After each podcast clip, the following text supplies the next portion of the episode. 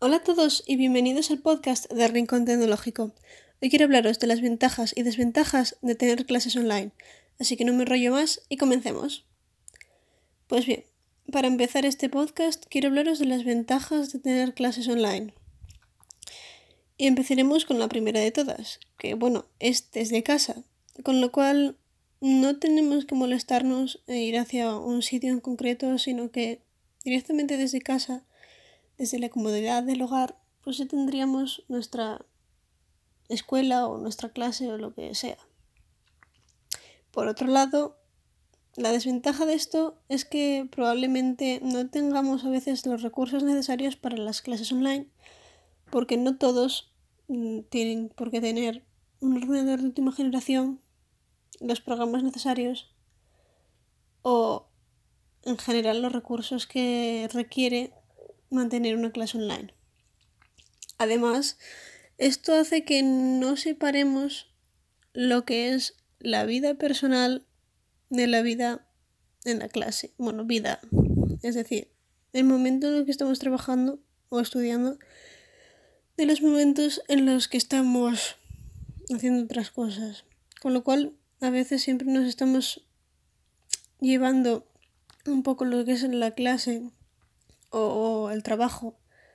Literalmente casa, es decir, no sabemos cuándo parar, cuándo va a ser suficiente, porque realmente no tenemos un sitio donde decir, vale, mm, de esta hora a esta hora, aquí, fuera de casa, tal, y estudio, lo que sea, y luego ya en casa me pongo a hacer otras cosas, me despejo, etc. Entonces, la mayoría de personas yo creo que durante el confinamiento se han dado cuenta de este hecho de que no se separa demasiado bien o apenas se separa lo que son las clases o el trabajo. También esto vale para el teletrabajo, en verdad.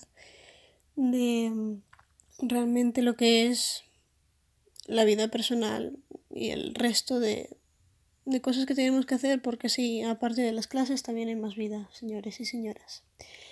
Vale. La siguiente ventaja de las clases online obviamente pues son las o sea, las normas de COVID, ¿vale? Eso es obvio. Mm, es que, no sé, aquí no... Mm, es tu casa, aquí no puedo decir muchísimo, mucho más porque es tu casa y en tu casa pues normalmente pues si estás solo no te vas a juntar con el resto de personas y la probabilidad de contagiarte es prácticamente nula si estás en tu casa estudiando o lo que sea. Con lo cual Obviamente eso es una ventaja muy grande porque el número de contagios serían prácticamente cero, por lo menos el momento en el que estamos en la escuela o los horarios de trabajo o las clases. Luego si se sale pues de casa es otra cosa. Pero bueno, esa sería la principal ventaja. Con respecto obviamente a las normas eh, sanitarias de cada país o etcétera. Vale, una desventaja que puede tener esto es, no sé, por lo menos la poco contacto que tenemos, ¿vale? Sí, el poco contacto podría decirse eh, que tenemos entre los alumnos. No me refiero al contacto porque hay que separar, perdonad, ¿eh?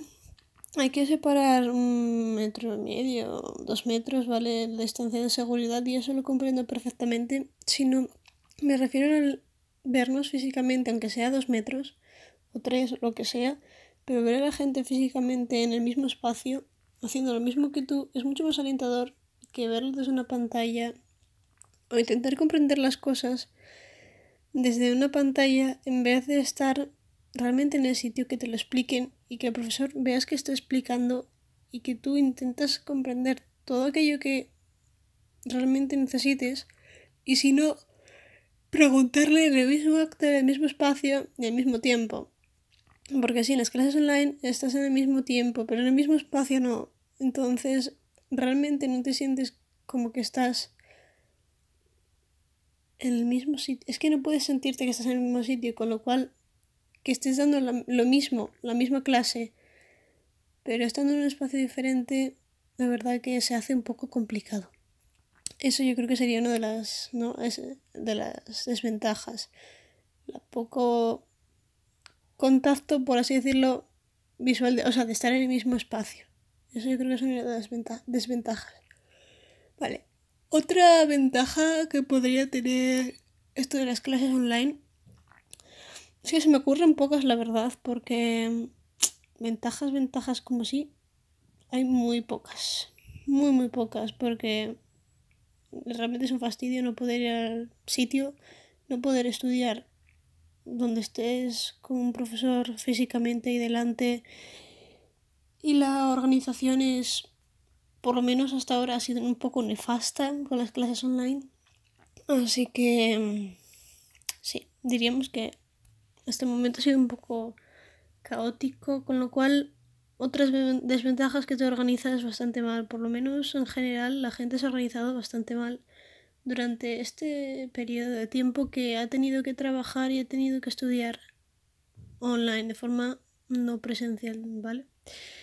Lo digo porque estamos, estamos en una sociedad que estamos muy acostumbrados, por lo menos en el país donde estoy viviendo, estamos muy acostumbrados a ir al sitio, trabajar y luego salir de allí y ya está.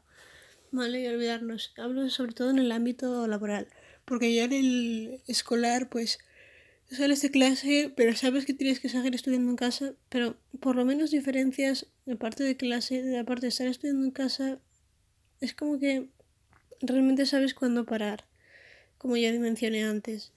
Entonces, al estar tan poco acostumbrados a estar de forma no presencial haciendo algo, afectó demasiado la organización, sobre todo, ya digo, lo de separar la el, resto de cosas con el trabajo o la escuela. Así que una de las desventajas sería la poca organización que se puede tener desde casa intentando hacer lo que el resto de personas está haciendo o ya sencillamente para organizar intentar organizar entre más gente las diversas clases o los diversos trabajos o proyectos que esté realizando ya que como no todo el mundo tiene los mismos horarios, no tiene unos horarios realmente establecidos como si fueses al sitio en persona, pues yo creo que es en verdad bastante más complejo. Pero bueno, como digo, es un punto de vista y bueno, eh, realmente esto es una opinión sobre las clases online y el teletrabajo. No, no puedo, o sea, tampoco es que sea nada oficial, ¿vale? Esto es un punto de vista. Otra de las desventajas, ¿por dónde seguir? El problema es ese. ¿Por dónde seguir? Que a ver, que es muy cómodo y que deberíamos acostumbrarnos a ser autosuficientes. Esa es la reflexión, ¿no? Un poco. ¿Deberíamos acostumbrarnos a esto? Pues igual sí, ¿vale? Si tienes un equipo decente, digo un ordenador, ¿vale? Me refiero a un ordenador, un equipo decente, que sea cómodo y que realmente te acostumbres y te organices de tal manera que sepas separar la clase, el trabajo del resto de cosas, podría ser eficiente. Lo que pasa es que al no estar acostumbrados a realizar este tipo de cosas, se nos hizo muy cuesta arriba. Que si realmente ahora vamos con la mentalidad de, vale, tengo esto, que tengo que hacer esto, tal, y tengo que organizarme de tal manera de que separe hasta cierto punto la hora de realmente trabajar, estudiar y la hora de hacer otras cosas de ocio, dormir, es realmente bastante importante y creo que si se organiza así, de forma realista y viable, que es importante, pues quizás, y solo quizás funcionaría, pero entre que el sistema deja mucho que desear, las plataformas no son las mejores del mundo, y que la sociedad no se acostumbra en dos días a las cosas, pues sería complicado. Pero bueno. Otra de las desventajas es que si no puedes salir del mismo espacio en el que duermes, mmm, socializas y realmente trabajas, no lo separas todo. Como ya dije antes, es que esto es un... la pescadilla que se muerde la cola, ¿no?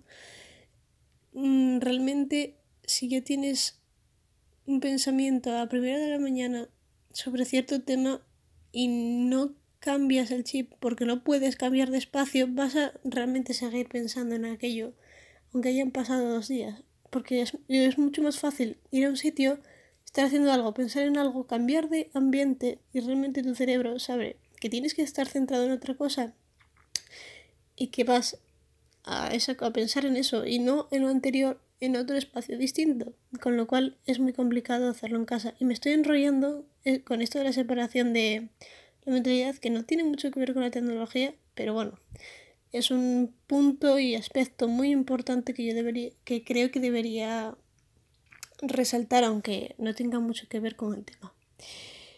Hablando de aspectos tecnológicos, yo creo que ha dejado mucho que desear las plataformas que se han empleado para la realización de clases, que podrían haber sido peor o inexistentes, pues probablemente. Pero hablando del punto de vista educativo público, han dejado un poco de que desear, sobre todo en los niveles más altos, ¿no? Porque si realmente la gente dice que se sabe manejar con las tecnologías, que tiene ciertos recursos y que, a ver, las videollamadas no han sido nada nuevo para la gente de mediana edad, ¿vale? Y la gente joven, si no es nada nuevo, ¿por qué no haces por mejorarlo? Es decir, implántalo antes, intenta, no sé, adaptarte antes. A ver, me explico. Si realmente ya sabíamos cómo funcionaba una videollamada, cómo funcionaba una videollamada grupal. ¿Por qué no se intentó mejorar esas plataformas de cara a un futuro? Daba igual que fuese una pandemia que no. ¿Por qué no se intentó mejorar esas plataformas? No lo sé. Que dejaban que desear bastante, que se colgaban también. Podían haber sido mejores, por supuesto, pero que podían haber sido inexistentes también. Así que creo que tenemos de lo que quejarnos, por un lado, y por otro es comprensible de que, perdón, es comprensible que, mm, sobre todo en el, sector público, pues haya sido así y que podría haber sido peor. Así que realmente en ese, en ese, sentido no tenemos por qué quejarnos, ya que hay otros sectores como el sector privado, tanto laboralmente como en educación, ¿no? que mm, se ha tenido otros recursos, también es otro estilo. Esto no es una crítica entre el sector público y privado, por favor, no lo toméis así. Pero que realmente se han... ha habido una ventaja, pues igual. Que luego en cinco años decís, o se dice, vale, pues en el 2020 realmente no se notó entre el sector público y privado en general sobre, me refiero sobre las aplicaciones y todo esto, ¿vale? Sobre los recursos a, a seguir teniendo clases online o teletrabajo. Pues a lo que me refería es que igual no se nota la diferencia dentro de cinco años, pero que dentro de dos meses se empieza con unos recursos en desventaja para el sector privado o en desventaja para el sector público, no estoy a favor, o sea, no estoy posicionándome a favor ni en contra de ninguno de ellos, ¿verdad? ¿Vale? Estoy hablando sobre ese tema en general, sobre en concreto los recursos que tiene cada uno. Que igual hay diferencias en otro entre ambos, pues igual en dos meses sí, que igual y probablemente en cinco años, que si la cosa pues con esta nueva normalidad se vuelve más cada vez más presencial, que eso no lo sé, ¿vale? Eso habría que predecirlo, en estadísticas, etcétera pues igual no se nota diferencia. Eh, hablando sobre los recursos que tenemos para dar las clases y eso. Pero bueno, en general, como resumen, creo que ha sido un poco caótico todo. Nadie se esperaba esto, pues probablemente no. ¿Que podría haber sido mejor la organización? Sí. ¿Que tenemos una mentalidad y una educación acorde con, una, con un siglo que no nos corresponde? Pues probablemente también, ¿no? Que la educación no puede estar tan avanzada como el día a día, eso es... Eso está claro, no puedes enseñar algo que ha surgido ayer, pero que se podrían dar cosas un poquito más actuales también. Un poquito me refiero lo que ha pasado hace 30 años, 20, 10, no lo pido, o sea, en relación a cosas tecnológicas, ¿vale? Porque el sector tecnológico avanza muy, muy rápido. Igual en la medicina también, ¿vale? Pero igual, yo qué sé, en otros sectores no. Pero para el sector tecnológico un año igual son 10 en otro campo. Entonces me refiero en este ámbito.